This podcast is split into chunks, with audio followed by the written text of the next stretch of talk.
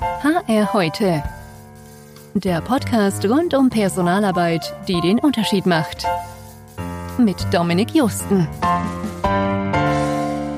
Hallo und herzlich willkommen im HR heute Podcast. Heute geht es um ein Thema, das ich gar nicht so leicht in einem Wort zusammenfassen kann. Es geht um die Frage, ob ehemalige Mitarbeitende nicht eine attraktive Zielgruppe für die eigenen Recruiting-Bemühungen sind. Oder ob vielleicht doch zu viel dagegen spricht. Einerseits gelten für diese Personen eigentlich viele der gleichen Vorteile, weswegen sich viele Unternehmen interne Beförderungen auf die Fahne schreiben.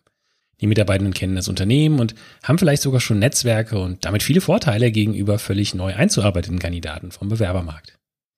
Trotzdem ist mein Eindruck, dass es bisher kaum verbreitet ist, sich gezielt um diese ehemaligen zu bemühen.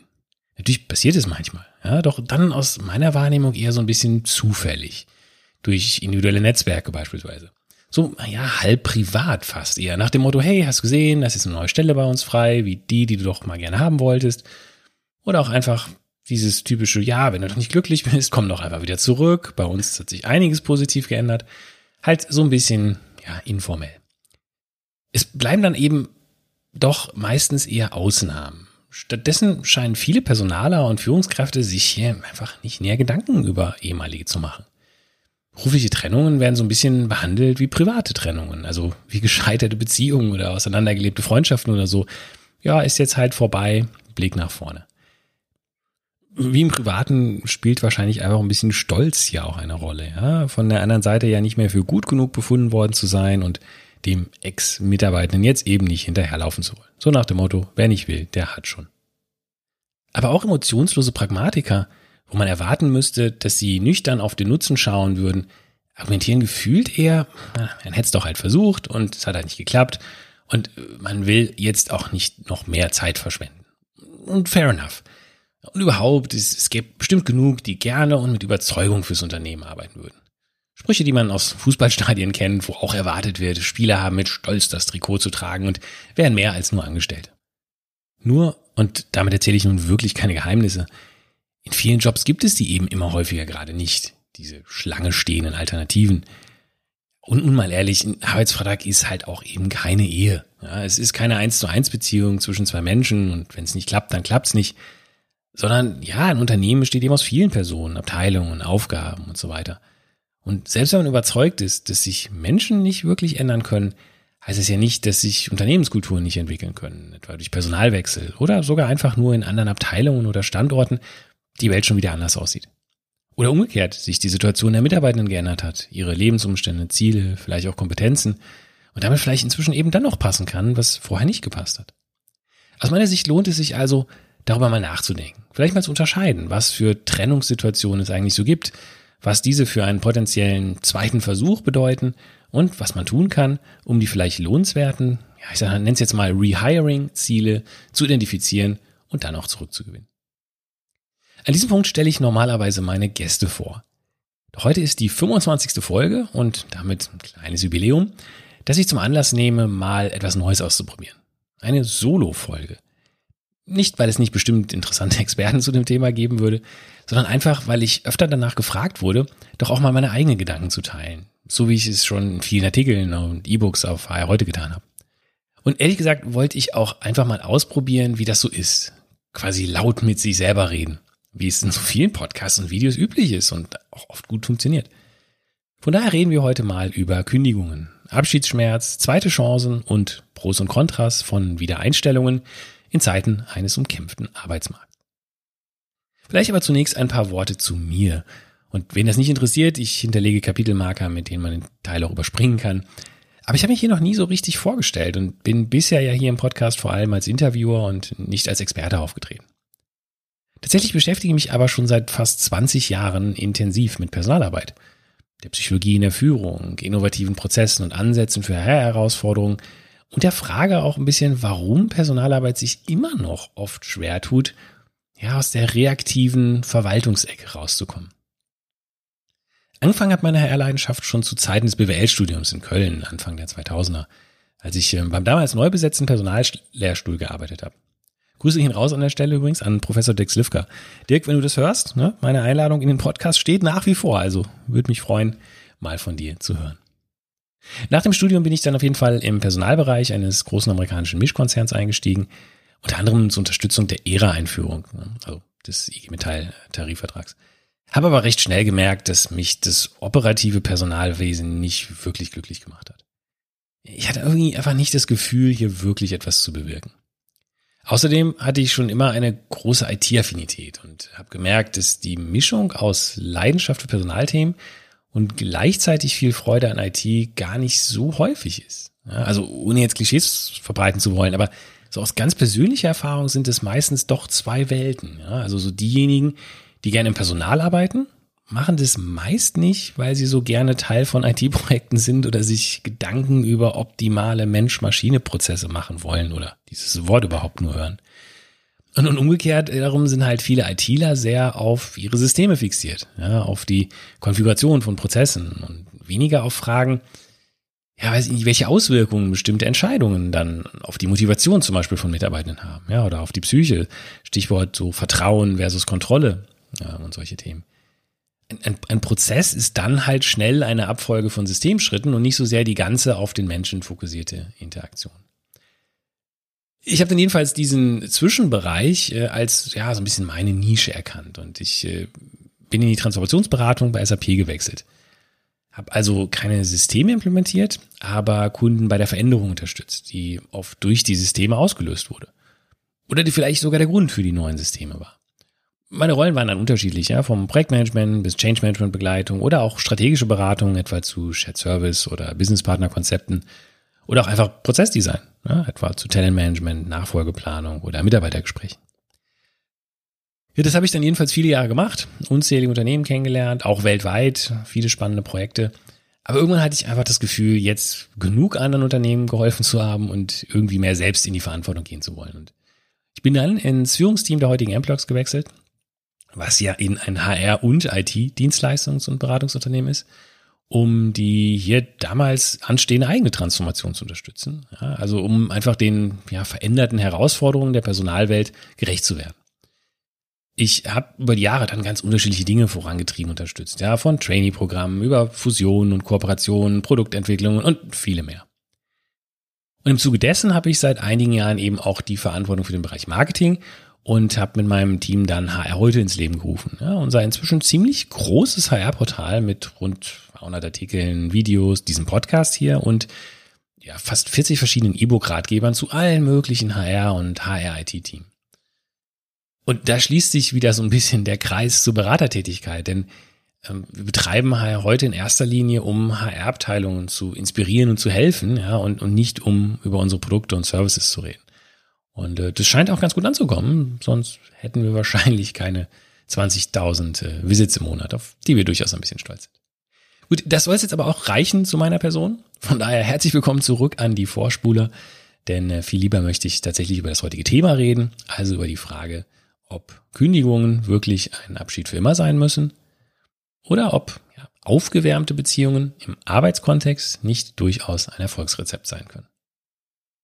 Zunächst macht es vielleicht Sinn, die verschiedenen Trennungsszenarien mal so ein bisschen zu gruppieren. Denn die Gründe für eine Kündigung, egal ob durch den Arbeitgeber oder den Arbeitnehmer, können natürlich enorm vielfältig sein. Zwischen Extremfällen wie fristlosen Kündigungen wegen Straftatbeständen oder so am einen Ende bis zum tränenreichen Abschied geschätzter Kollegen aus gesundheitlichen, familiären oder auch manchmal betriebswirtschaftlichen Gründen ist halt alles möglich.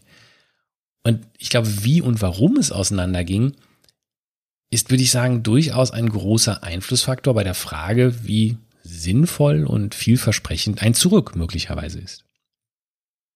Ich würde sagen, man kann so drei größere Cluster unterscheiden.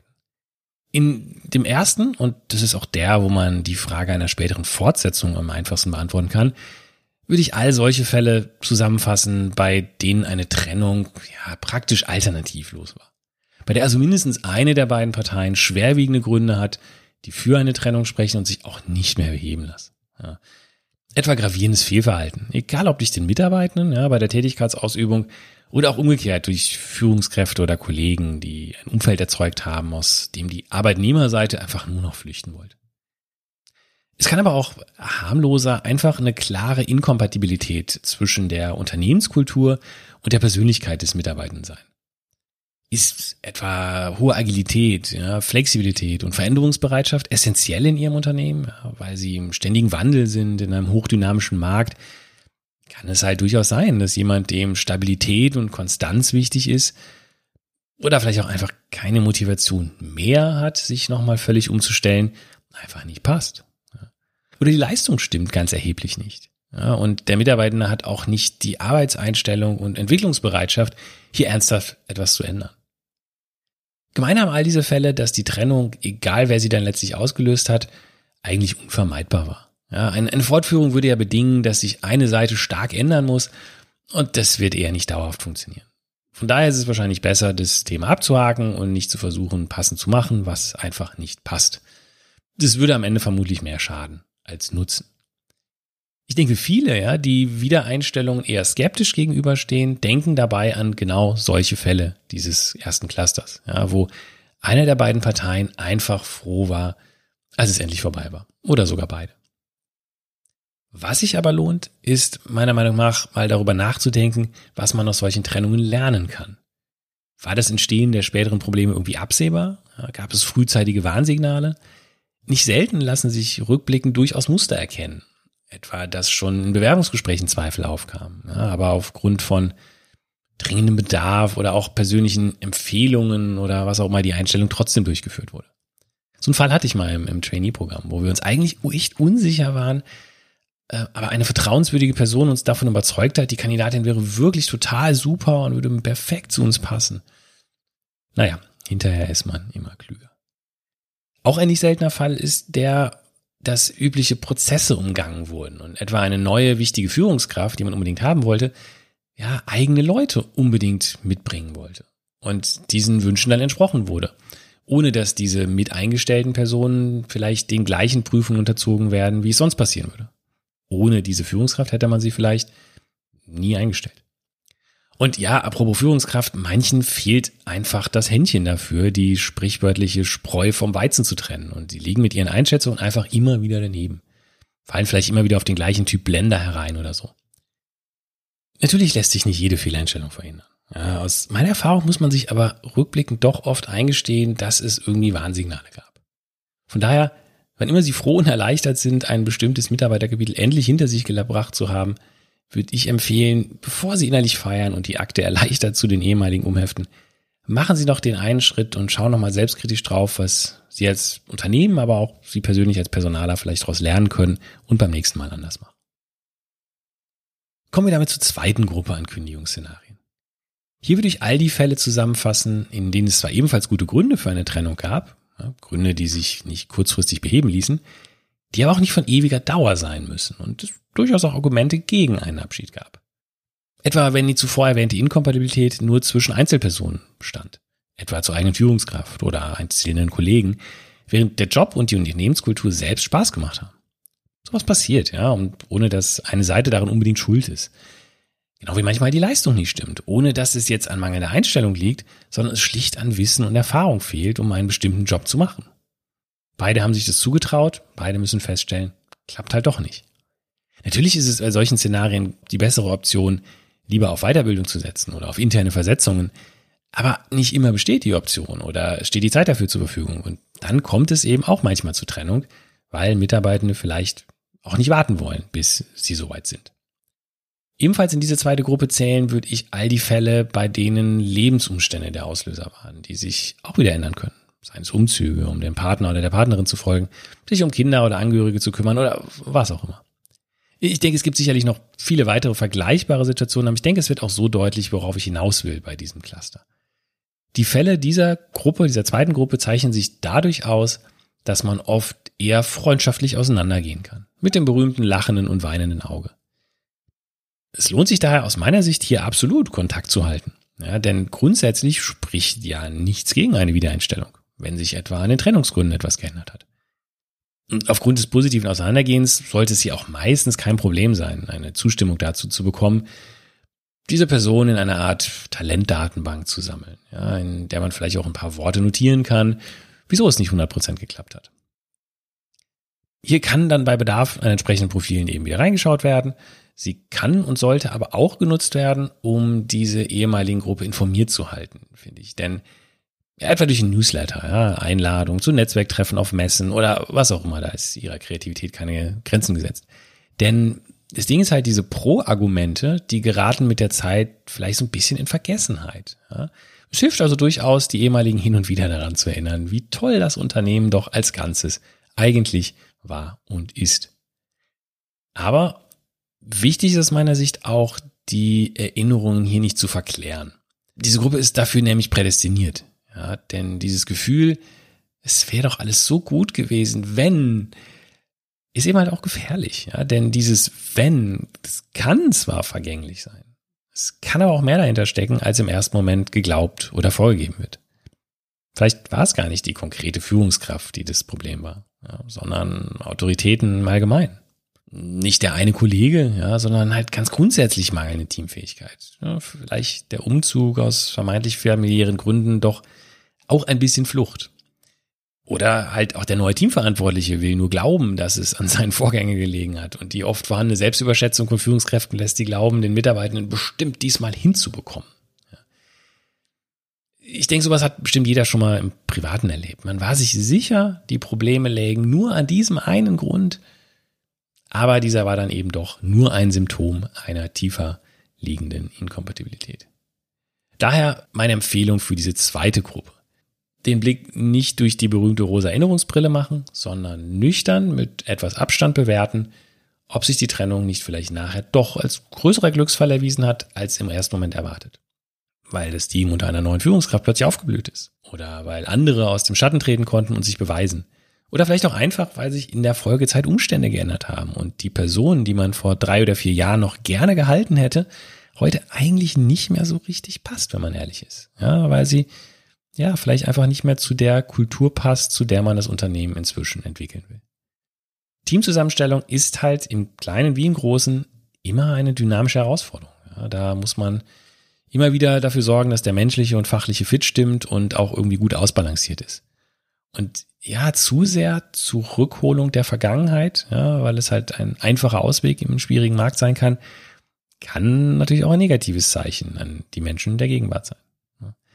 Also eine mögliche Rückkehr von ehemaligen dieser Gruppe sollte daher nicht so selbstverständlich behandelt werden, wie es vielleicht im ersten Moment attraktiv wirken mag. Sie aber auf dem sprichwörtlichen Schirm zu haben, ja, lose Kontakt zu halten und im Blick zu behalten, ob die ehemaligen Trennungsgründe inzwischen nicht mehr existieren, lohnt sich aus meiner Sicht auf jeden Fall. Ja. Und bei guter Dokumentation ist es erheblich einfacher, als völlig neue Kandidaten zu bewerten, zu prüfen, gegebenenfalls anzulernen Zeit für die dritte Gruppe an Trennungsszenarien. Und das ist die spannendste aus meiner Sicht. Ja, ähm, das sind die, ich sag mal, grundlosen Kündigungen. Das klingt vielleicht erstmal absurd, ja, und damit meine ich auch nicht, dass die Beteiligten keine Begründung angegeben haben. Es gab aber keine wirklich harten Argumente, die einen auseinandergetrieben hätten. Ja, also es, es war kein bewusstes Weggehen in dem Sinne. Vielleicht haben sie als Unternehmen sogar alles richtig gemacht. Perspektiven geboten, fair bezahlt, in Weiterentwicklung investiert, haben eine tolle Unternehmenskultur und auch von der Führungskraft hätte man sich kaum Besseres wünschen können. Trotzdem hat der oder die Mitarbeitende die Kündigung eingereicht und lässt sie ein bisschen ja, ratlos bis enttäuscht zurück. Diese Trennungen sind sicher diejenigen, die die größten negativen Emotionen bei Personalern und Führungskräften auslösen. Denn ich glaube einfach, wer mit Leidenschaft dabei ist, ja, etwa eine tolle Employee Experience zu bieten oder die eigenen Mitarbeiter zu entwickeln, zu coachen, sie bei Fehlern in den Schutz zu nehmen, der fühlt sich eben auch ein bisschen, ja, hintergangen vielleicht oder, oder auch ausgenutzt, ja, wenn diese dann trotz allem plötzlich kündigen. Natürlich nicht ganz so stark, aber doch irgendwie ähnlich, wie man sich vielleicht fühlt, von Freunden oder von Partnern im Stich gelassen zu werden, auf die man eigentlich dachte, sich verlassen zu können. Bevor man diese Menschen aber alle verdammt, sollte man aus meiner Sicht ein bisschen unterscheiden. Ja, es gibt sie. Leider. Ja, diese schlicht und einfach sehr egoistischen Menschen, die ausschließlich an sich selbst denken und Werte wie Gegenseitigkeit, Loyalität oder Fairness irgendwie nicht kennen. Ja, die alles Gute, was ihnen widerfährt oder andere für sie tun, für selbstverständlich und, und gerechtfertigt halten. Ja, beispielsweise besondere Förderungen oder Freiheiten, die sie in ihrem Unternehmen bekommen haben. Und daher dann, wenn mal etwas nicht in ihrem Sinne gesteht, ja, sei es eine Beförderung oder eine Gehaltserhöhung oder sie auch einfach Aufgaben übernehmen sollen, die wichtig sind, ihnen aber keinen Spaß machen, dann fangen sie einfach an, sich ohne schlechtes Gewissen umzuschauen und dann eben auch zu kündigen. Und in ihrer speziellen Logik sehen die sich dann auch durchaus im Recht, ja, aber eigentlich, wenn man es ehrlich nimmt, haben sie Unternehmen einfach nur ausgenutzt zum eigenen Vorteil. Und ähm, dies zu erleben als ausgenutzte Partei, Führungskraft, ähm, Personaler, wie auch immer, kann einen an seinem Weltbild auch erschüttern aus eigener Erfahrung, ja, weil man eigentlich nichts falsch gemacht hat und dann trotzdem vor dem sprichwörtlichen Scherbenhaufen steht. Ich glaube, man fragt sich dann leicht, ja, wieso hat man das nicht früher erkannt und das Kommen sehen? Muss man auch merken, dass die Leute so sind? Ich glaube aber, das liegt einfach so ein bisschen daran, dass man dem cleveren Egoisten den Egoismus ja nicht unbedingt gleich anmerkt, ja, vor allem halt nicht sofort.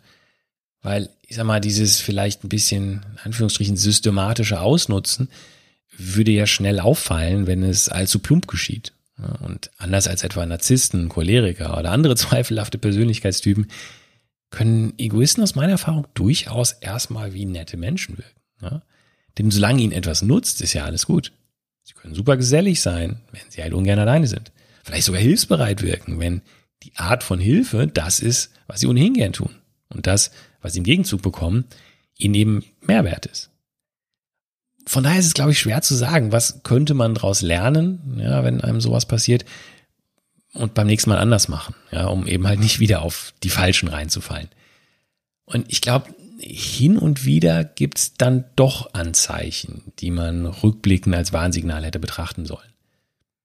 Wenn vielleicht im Bewerbungsgespräch sehr viel gefragt wird, was man alles bekommen kann, aber sehr wenig Interesse an Kultur, Zwischenmenschlichem und solchen Dingen zu bestehen scheint. Wenn Mitarbeitende schon in der Probezeit immer wieder Diskussionen beginnen, woanders würde man dies oder jenes bekommen, ohne halt dem, was sie dafür bei ihnen bekommen, irgendeinem Wert beizumessen. Auch wieder ein reales Beispiel aus unserem Trainee-Programm übrigens. Eines der wahrscheinlich umfangreichsten, besten Trainee-Programme und wir hatten mal eine Kandidatin, die irgendwie immer nur gejammert hat, ja, aber bei dem anderen, da kriegen sie folgendes Zertifikat und so weiter, wo dann irgendwann klar war, da geht es gar nicht darum, langfristig mit, mit uns gemeinsam irgendwie zu arbeiten, sondern eigentlich nur das möglichst wertvolle Zertifikat zu bekommen, was man dann nachher wieder für mehr Geld irgendwo ähm, ein, ein cashen kann sozusagen. Also ich denke einfach, ein Unternehmen ist halt Teamwork, ja, und auch wenn es verständlich ist, dass jeder auch an sich denkt, wenn es halt praktisch nur noch der eigene Nutzen ist, würde ich persönlich solche Leute eher auf die Blacklist setzen, als für eine Wiedereinstellung in Betracht ziehen. Ja, bisschen getreu dem Motto, fool me once, shame on you, fool me twice, shame on me. Aber zurück zum Positiven. Denn auch wenn es solche Menschen gibt, ja, zum Glück sind sie aus meiner Erfahrung doch eher die Minderheit. Stattdessen stecken oft harmlosere Auslöser hinter den unerwarteten, vermeintlich grundlosen Kündigungen. Ja, Auslöser irgendwo entlang des Spektrums von Naivität oder Unerfahrenheit über FOMO bis Neugier. Ne? Falls Sie den Begriff FOMO nicht kennen, dazu komme ich gleich. So ist es ja irgendwo auch nachvollziehbar, ja, dass Mitarbeitende, die zum Beispiel noch nicht so viel gesehen und erlebt haben im Arbeitsleben, gar nicht einschätzen können, wie gut es ihnen vielleicht bei ihnen geht gerade die Generation Social Media, ja, die permanent mit einer manipulierten, vorgefilterten, alles ist super Online-Scheinwelt konfrontiert wird, könnt ihr leicht glauben, ja, alles, was sie bisher haben, sei halt normal. Ja. Schließlich sehen sie doch überall, wie toll es auch bei anderen vermeintlich läuft, sodass die eigene Ist-Situation schnell nicht mehr besonders wirkt. Ist auch schwer, quasi die Qualität einer Führungskraft zu vergleichen im Dialog. Ja, und wenn dann ein fremdes Angebot daherkommt, wo das Einzige, was man objektiv vergleichen kann, also das Gehalt, spürbar höher ist, lässt man sich halt leicht verführen von dem Glauben, beim neuen Arbeitgeber gäbe es alles, was man bisher auch hatte, weil es ist ja alles normal, plus eben mehr Geld. Dass dies in der Realität nur selten wirklich stimmt, merken die meisten eben erst später. In, in die gleiche Richtung geht eben auch dieses Thema FOMO. Ja, also diese Abkürzung steht für Fear of Missing Out und damit das Gefühl auch, ja, wieder ein bisschen angestiftet durch die moderne Online-Welt und, und Echtzeitkommunikation, dass immer irgendwo noch was Tolleres passieren würde, was man gerade verpasst. Noch eine tollere Party, ein noch unglaubliches Reiseziel, noch besseres Essen, ein noch schickeres Handy. Oder eben zurück zum Arbeitskontext zu kommen, ein noch tollerer Job oder Arbeitgeber oder Führungskraft. Eben immer höher, schneller, weiter. Und naja, ich meine, ist ja auch da irgendwo verständlich, weil wenn eben, um ein Beispiel zu machen, ja, bei irgendeiner Vergleichsperson im eigenen Netzwerk von einem 16-Stunden-Flug, einem sofort anschließend anstrengenden Workshop, in dem man vom Kunden beschimpft wurde, einem lauten Hotel mit Pappbrötchen auf der Rückseite verlorenem Gepäck und anschließend zwei Tagen Jetlag, nur ein paar Selfies von irgendeiner exotischen Sehenswürdigkeit im Hintergrund übermittelt werden, fällt es halt leicht zu glauben, in anderen Jobs würde man einfach das coolere Leben führen, die Welt sehen, statt irgendwie deutscher Kleinstädte oder sowas. Ne? Und ja, das Gefühl, hätte ich nicht vielleicht, kann an einem nagen. Was man früher aus der Midlife-Crisis kannte, ist halt dank Social Media heute deutlich häufiger anzutreffen. Ja, und dann gibt's eben auch noch diejenigen, die sich dieser Faktoren vollkommen bewusst sind oben. Ja, auch des Risikos eines Wechsels. Die 100% wertschätzen, was sie bei ihnen haben. Und trotzdem für sich selbst wissen wollen, ob etwas anderes vielleicht doch noch besser zu ihnen passt. Nun, worauf will ich hinaus? diese dritte Gruppe, ja, die grundlosen Trennungen, ja, sind von denen im Abgang als Egoisten geoutet mal abgesehen, aus meiner Sicht eine nahezu perfekte Zielgruppe für ihre Arbeitgeber-Marketing-Bemühungen. Denn sie sind ja eigentlich längst überzeugt von ihrem Unternehmen. Sie müssen gar nichts ändern. Man muss die obigen Mechanismen nur wieder umdrehen. Den ehemaligen vermitteln, was sie jetzt alles verpassen. Durch Erfolgsmeldungen, Instagram-Stories von tollen Firmenpartys und dergleichen sie bewusst darauf stoßen, ihr Neues ist mal mit dem vorherigen zu vergleichen.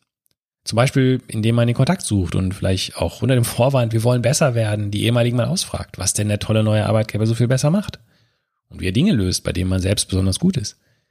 Einfach den menschlichen Verdrängungseffekt, ja, denn ist ja auch nachvollziehbar, wer will sich schon gerne schlecht fühlen und einsehen, dann vielleicht falsche Entscheidungen getroffen zu haben.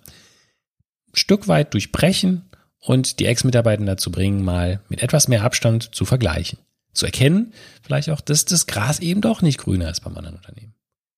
Denn egal, ja, ob diese jetzt bewusst nur mal was Neues ausprobieren wollten oder naiv und von FOMO getrieben sicher waren, es könne immer nur besser werden. Früher oder später wird sich die Erkenntnis schon durchsetzen, wie gut es, wie gut sie es bei ihnen hatten. Immer natürlich vorausgesetzt, sie hatten es bei ihnen gut, aber das ist ja irgendwie die Definition dieser Gruppe. Ja, ansonsten gäbe es ja harte Gründe und dann wären sie einen anderen. Naja, und jedenfalls dann sind solche ehemaligen eben die berühmten Low-Hanging Fruit. Von daher würde ich immer sagen, auch wenn der eigene Stolz dem Impuls entgegensteht, ja, die ehemaligen Mitarbeitenden wieder anzurufen, anzuwerben, neu einzustellen, es dürfte sich lohnen, ja, diesen zu überwinden, vor allem bei dieser dritten Gruppe. Und übrigens auch nicht vergessen, den ehemaligen geht's doch genauso. Ja, wieder zurückzukommen, fühlt sich auch für diejenigen, die auszogen, um noch größeres, tolleres, besser bezahlteres zu finden, auch nicht nach einem Triumphzug an. Und das ist doch Strafe genug dafür, dass sie das Unternehmen im ersten Anlauf nicht richtig wertgeschätzt haben. Kommen wir da zum Fazit. Ich persönlich bin überzeugt, gerade in unserer immer schnelllebigen Zeit, ja, in dem tolle Versprechungen schnell gemacht, aber nur schwer einzuhalten sind, steigt der Anteil der Kündigungen, die keinen Abschied für immer bedeuten müssen, stetig an. Denn anders als früher vielleicht ist eine Kündigung heute nicht mehr nur ja, Endstation einer langen Qual. Es gab sicher Zeiten, da hat man viel ertragen, etwa ein Vorgesetztenverhalten, bis man einen sicheren Job verlässt. Heute passiert es dafür, glaube ich, viel häufiger auch mal zu voreilig, ja, oder vielleicht sogar von vornherein temporär, weil man erstmal irgendwelchen Lebensträumen nachjagen möchte. Gar nicht disputierlich gemeint, ja. Ich bin auch nach dem Abi mit einer gewonnenen Green Card in die USA gegangen, also ich weiß, wie das ist. Und aus meiner Sicht macht es daher absolut Sinn, gezielt Prozesse und Kompetenzen zur Rückgewinnung von ehemaligen Mitarbeitern aufzubauen. So wie es viele Unternehmen zur Kundenrückgewinnung ja längst haben. Ja, es müssen einige Herausforderungen gelöst werden, vom Datenschutz angefangen, über menschlichen Stolz oder Enttäuschung bis zu der Frage, ob man dann später einem möglichen Rückkehrer nur das alte Gehalt anbietet, das neue der Konkurrenz zum Maßstab nimmt oder irgendwo einen Kompromiss findet. Aber die Zielgruppe und das Potenzial ist in Zeit abgegraster Arbeitsmärkte eigentlich viel zu attraktiv, um sich nicht mit diesen Fragen zu beschäftigen. Das heißt nicht, dass es nicht auch weiterhin ehemalige gibt, die man am liebsten nie wiedersehen will, ja, und froh ist, dass sie weg sind. Aber auch diese Sortierung braucht eben jemanden, der sich damit beschäftigt, ja, die richtigen Fragen stellt, analysiert und dann auswählt, wen es sich lohnt anzusprechen und wen lieber nicht. Denn ja, am Ende ist ein Arbeitsvertrag eben keine Ehe. Ja. der zweite Versuch mit der oder dem Ex kann viel erfolgreicher werden als der erste. Denn, das ist der Punkt, jetzt wissen eben alle Beteiligten, was sie am anderen haben. In diesem Sinne, lassen Sie mich gerne wissen, wie Sie das Thema sehen. Fanden Sie die Überlegungen und Argumentation interessant? Wie finden Sie eine solche Solo-Folge? Schreiben Sie mir gerne an feedback.hrheute.com oder kontaktieren Sie mich einfach auf LinkedIn. Danke fürs Zuhören und bis zur nächsten Folge. Dann erstmal wieder mit Gast und dem Thema Purpose. Das war HR heute, der Podcast rund um Personalarbeit, die den Unterschied macht.